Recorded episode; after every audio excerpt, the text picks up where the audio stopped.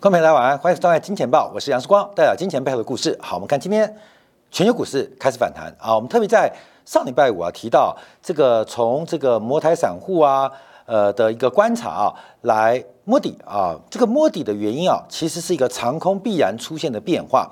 我常常说啊，杨世光是全世界分析最不准的这个节目啊，这个我承认。我们是全世界分析最不准的一个主持人，所以大家要在分析不准的情之下来做观察。那分析不准怎么办？用猜的。分析不准用猜的，所以怎么猜才是重点。呃，价格在短期永远是随机的，所以我们看到，在一个效率市场的发展过程当中，其实所有目前我们看到的价格都已经充分反映。过去、现在、未来的讯息，所以其实预测价格是没有意义的。大家用很多技术分析来分析短期价格是没有意义的。所以怎么办？用猜的。所以我们预测不准是事实，所以要用猜的。那会不会猜对？有时候就会猜对，所以我们在做投资的时候，这个期望值的概念，当然期望值很复杂啊，包括很多的什么凯利公式啊，还有期望值的共变因素啊。有机会我们在今天部分来进行一个分享或做一个教学。但我们用最简单的期望值，就是我们进入赌场你要怎么办？尤其是价格已经充分反映你所已知跟你所未知的消息。但你的未知可能是别人已知，所以分析不准是正常的。在分析不准的情况之下，用猜的，那怎么猜？怎么让我们这个赢得财富自由的道路？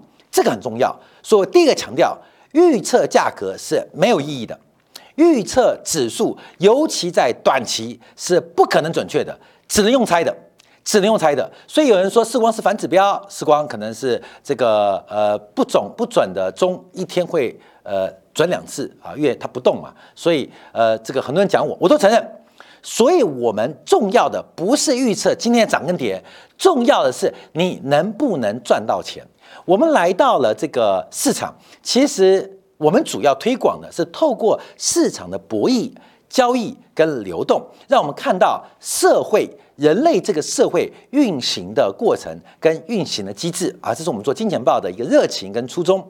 但因为啊，很多的道理需要检验，而这个检验需要实践，说要进行价格的判断。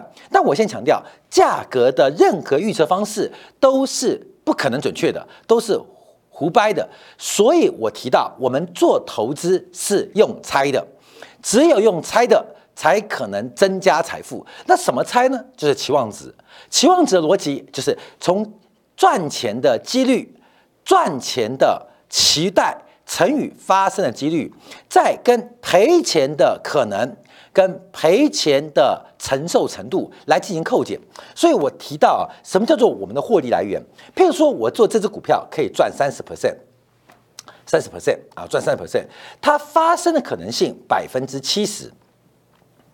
那另外我们要观察，那亏损的可能性，亏损的可能性啊，亏损有可能跌，就我们赌这个油价，赌台北股市，它上涨的几率，呃，上涨的空间有百分之三十，而发生几率百分之七十，它下跌的几率，下跌的可能空间呐，下跌的空间可能是百分之八十，可是发生的几率可能是百分之三十。啊，百分之三十，这是负报酬，负报酬，这个来做扣底。所以我们看到，假如有三成的反弹空间，但它发生的几率七成哦，所以正报酬是百分之二十一。好，加上什么？下跌的空间有百分之八十啊，一万八会跌到八千点，那发生几率比较低，百分之三十，所以加什么？加负的二十四 percent。所以这个算下来，你要不要抢反弹？虽然发生的可能性很大。可是算下来，它的期待期望值是负值，我们就不会压住。冠明，你懂意思了吗？虽然反弹的可能性很大，可是可是它的期望值最后算出来是个负值，就从反弹的空间乘以反弹的几率，下跌的空间跟下跌的几率来进行了一个预测，就叫用猜的。我们就用猜，这都是猜的，这是几率嘛？这是几率嘛？这是几率嘛？甚至下跌跟上涨空间也是用猜的。可是只要我们是理性的做判断，可能会出现一个投资决策。所以我们去赌场，我们做很多的判断，我们都希望期望值为正。期望值为正，我们才应该出手。不管是结婚，不管是事业，还是进入市场投资投机，所以预测准不准不重要，重要的是我们怎么猜。而这个猜的过程当中，能不能让我们通向财富之路？观众朋友，你预测到今天台北股市涨三百五十点有意义吗？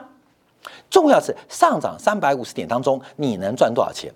就跟全球股市过去这半年蒸发了将近三十兆美金。请问你赚到多少钱？所以看多看空都不重要，主要是 value at risk，从风险跟利润之间的报酬，我们来预测它发生的可能性，包括了上涨的空间、下跌空间、上涨几率跟下跌几率。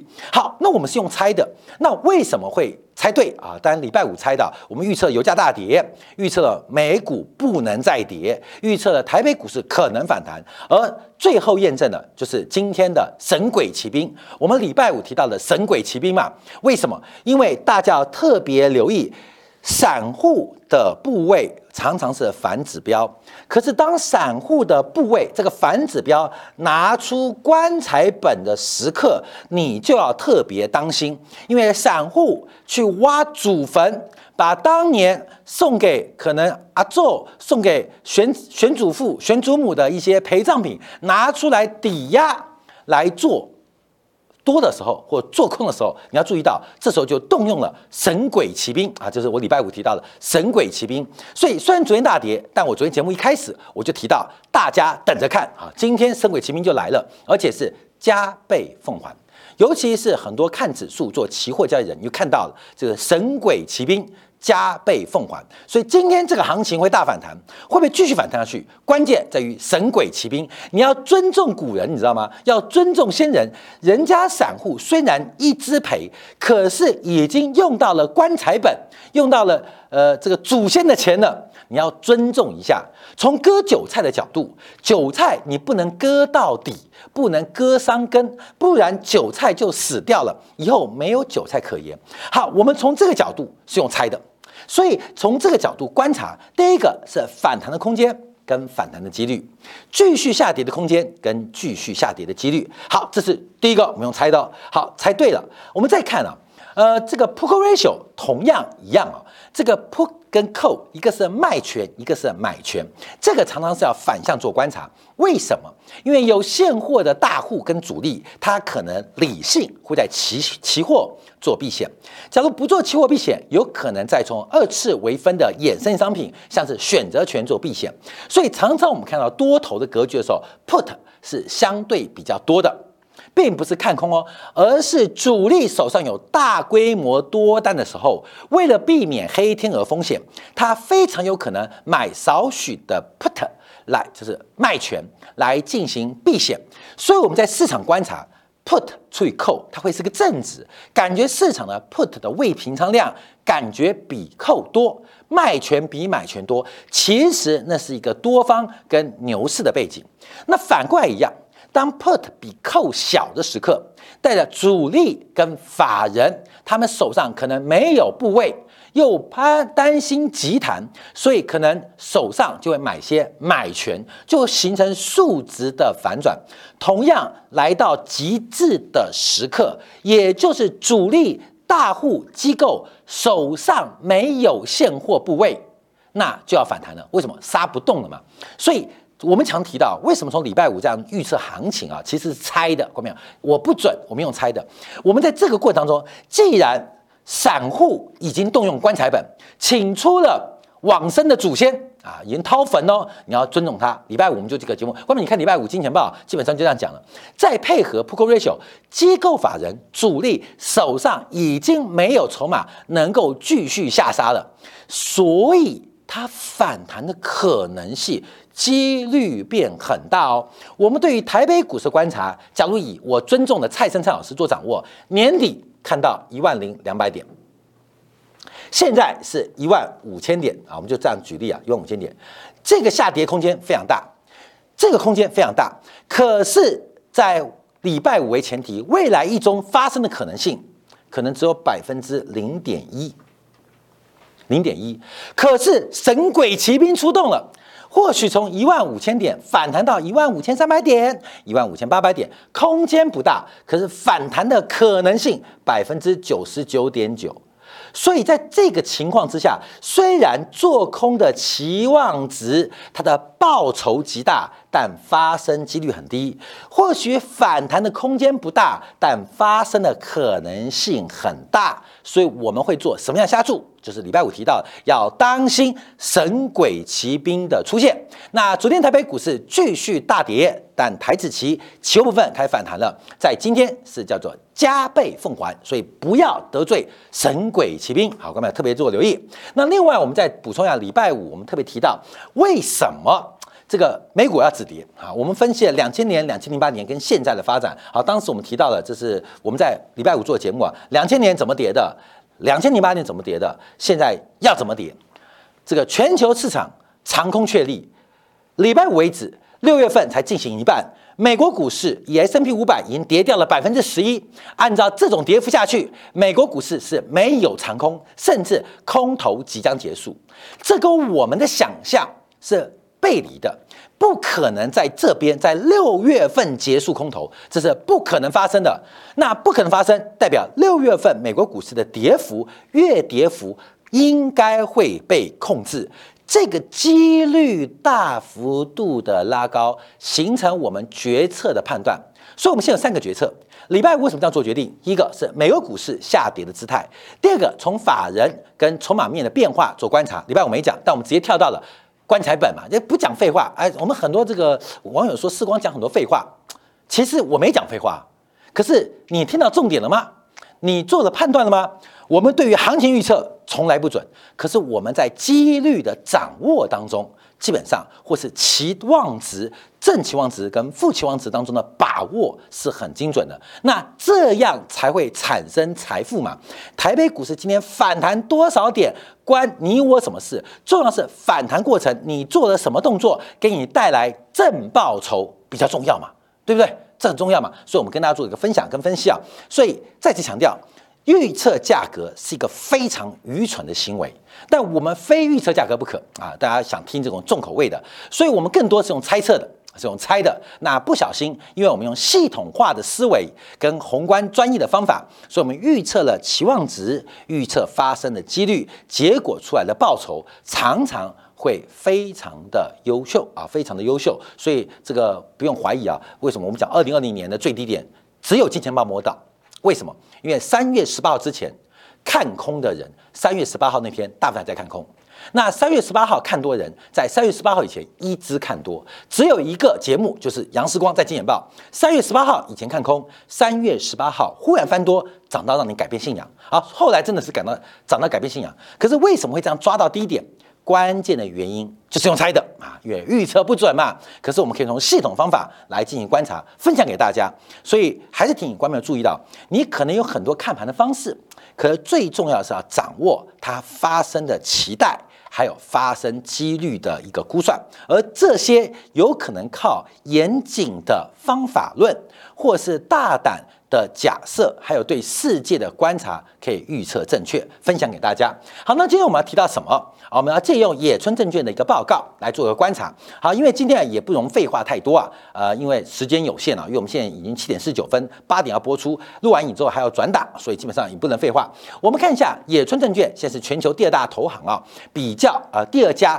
明显预测美国经济会进入衰退的一个投资银行，那预估今年会陷入衰退，而且随后在今年第四季开始会连续六个季度 GDP 会做萎缩，预估今年全年的 GDP 年增率百分之一点八，明年预估百分之一的负成长衰退，到了二零二四年之后，二零二四年之后，特别是美国将会出现。降息的周期，先把封面做观察。好，观众看到 GDP 预估，哦今年是百分之一点八，明年是负的百分之一。好，所以我们讲戴维斯双杀啊，戴维斯双击啊。哎呦，粉粉丝在问说什么叫戴维斯双击？请看之前免费版《金钱报》就有跟大家做分分析啊。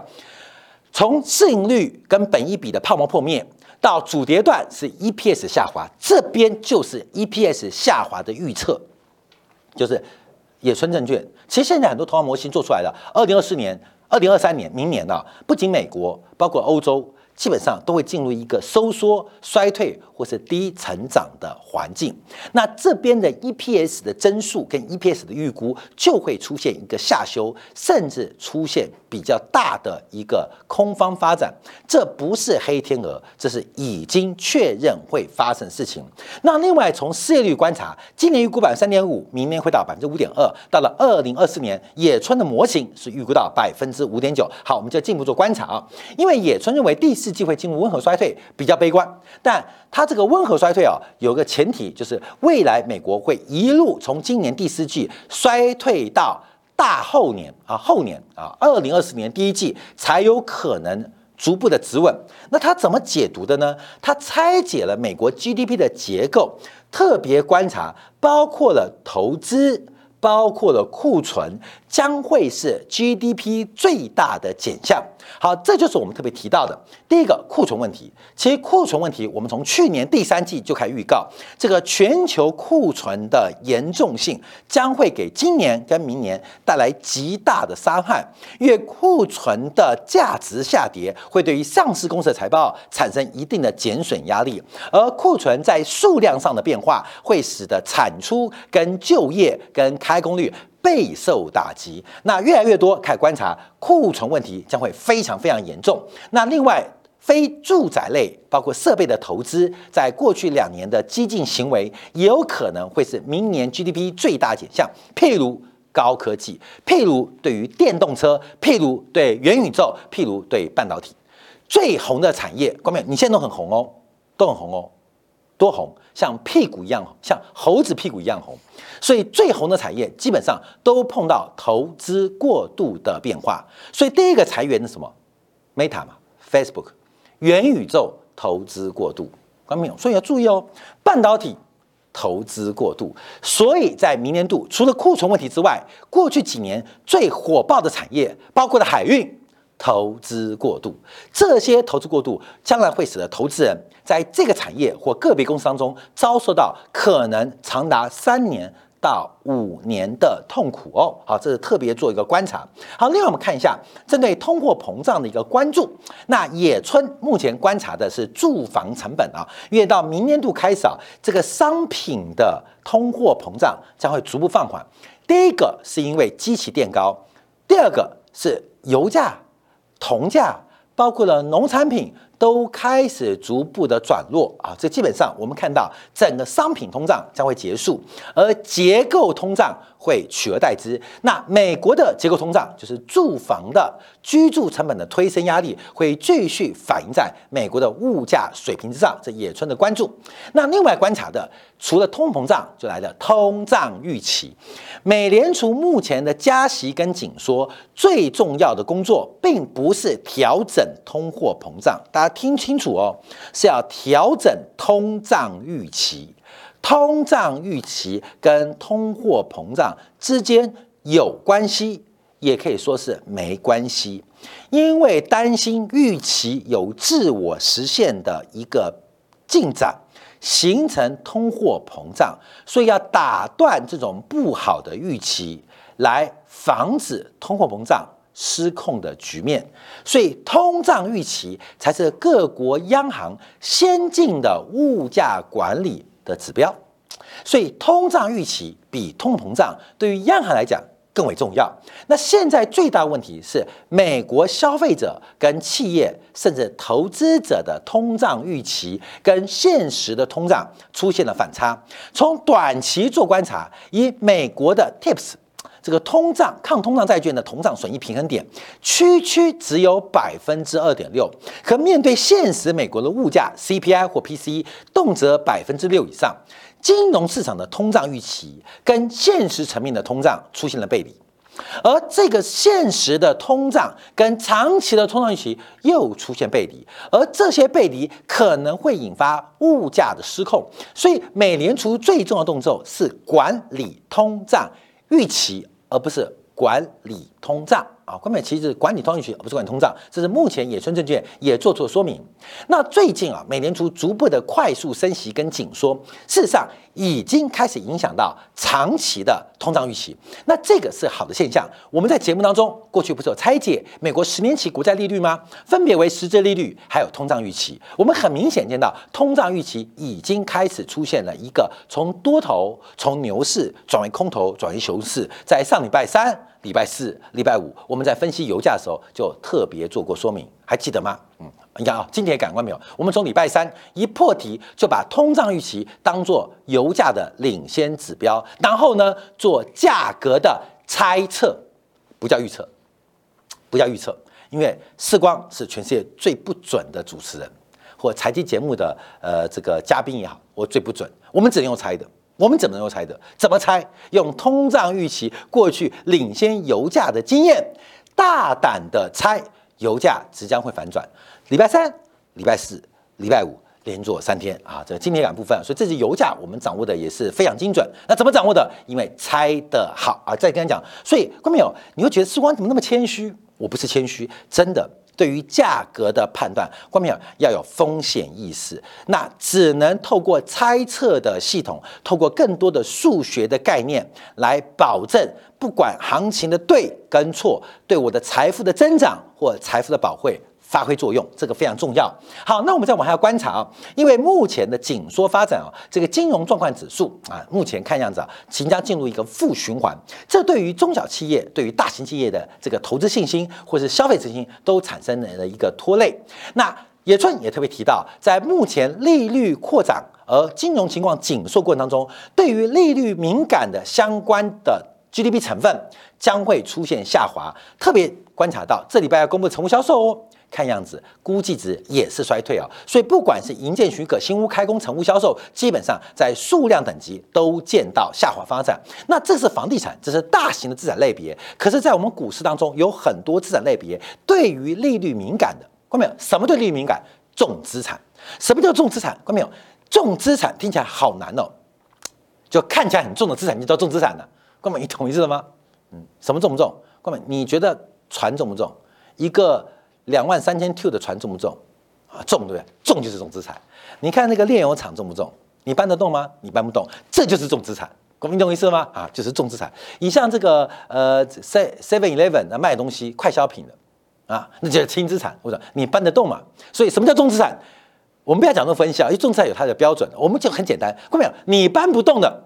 啊，就叫重资产，你搬得动就叫轻资产，所以可以马上关门跑路的就叫轻资产，那关门跑不了路的就叫做重资产。所以重资产对于利率非常敏感，而在 GDP 的结构当中，对我们投资影响都会大哦，我们要特别做留意。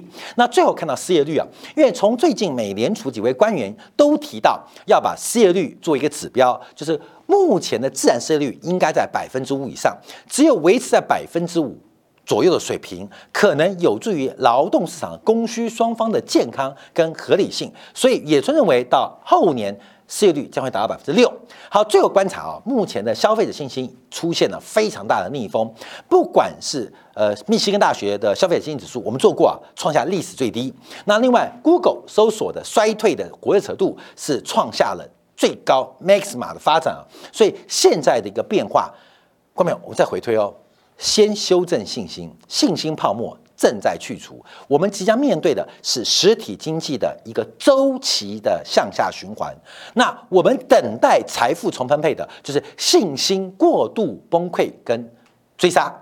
还有 EPS 过度的悲观，那将是一个价值跟财富的重新的起跑点。好，最后预估也是认为二零二三年第二季降息。好，我们再往下观察啊，观众朋友，这个要讲快一点啊。我们看一下，包括了这个英国啊，英国在上礼拜进行加息一码。那在本周啊，即将公布五月份的消费者物价指数。那英国恐怕是主要先进工业化国家当中物价水平最高的。五月份的 CPI 更有可能达到年增率的百分之十一啊，这是两位数字。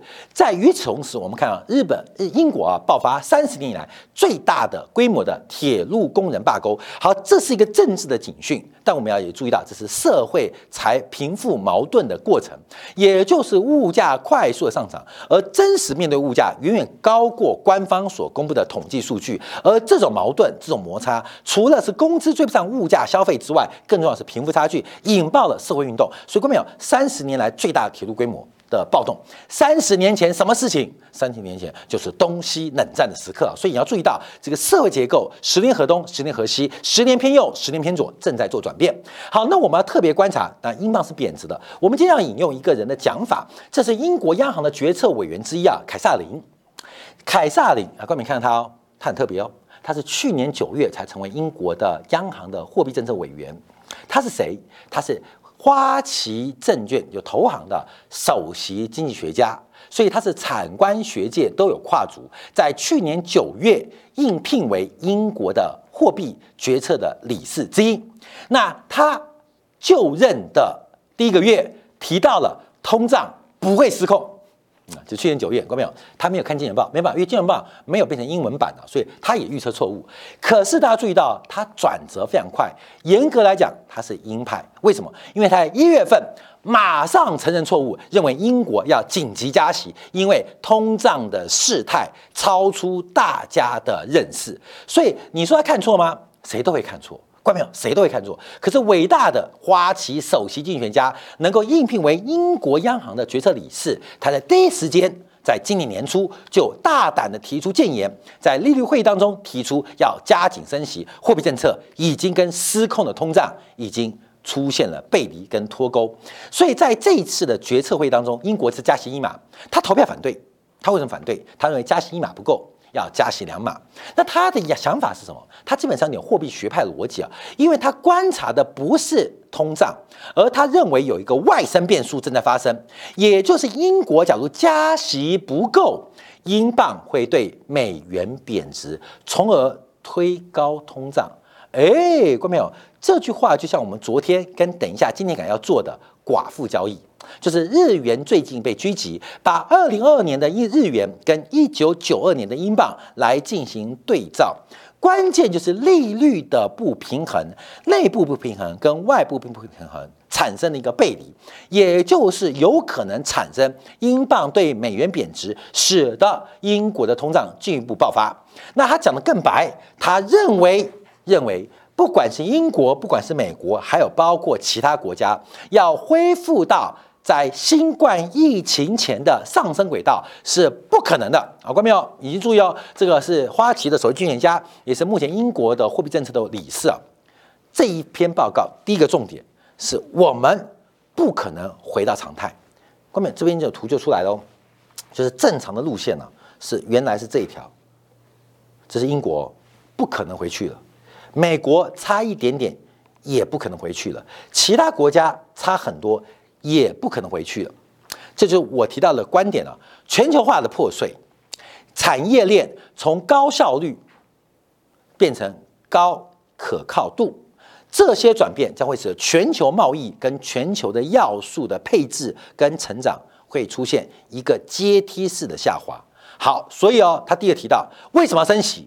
因为再靠低利率想回到过去繁荣的增速是不可能的啊！凯撒林就直接破题了，不可能的。所以，消灭掉成长的幻想，正是通货膨胀的梦魇啊！各位朋友？幻想跟梦魇，一个在成真，一个是不可能的。所以，这是第一个报告。第二个做观察。就是预从这个政策预期的一个估计，就是全球的通胀压力正在升高，所以他特别观察供给跟需求的变化。而凯撒林在目前观察市场上对于各国央行货币政策的反应，其实从实体的供需层面反应并不理想。虽然这是我讲的金融层面反应过大。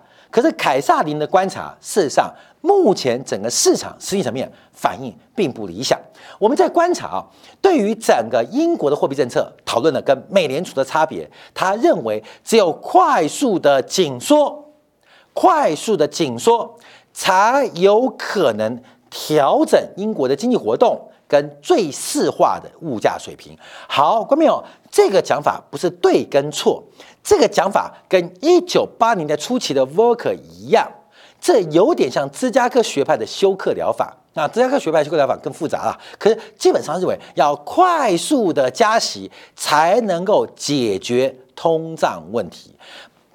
不是通缩问题，是通胀问题。为什么？再次强调，要放弃对过去成长的美好幻想，要正式面对现在物价失控的危险。所以，只有快速加息，类似自息疗法或休克疗法，才能把英国经济快速回归到原先。或新的轨道当中，那另外特别提到，美联储的加息使得英镑贬值，产生了一个外在的变数，让英国的物价更加的失控。这就是目前我们看英国的做法。好，各位，我们从野村证券讲到英国央行的这个新任理事凯撒林的说法，让我们都看到，我们面对的未来现在有很多新的论点，有很多的新的政策方向。这一场的资产负债表的收缩，它为过去的财富幻觉跟泡沫正在进行清算跟买单的时刻。在面对全球股市下跌的一个变化跟资产价格收缩过程当中，大家还是要特别注意跟当心。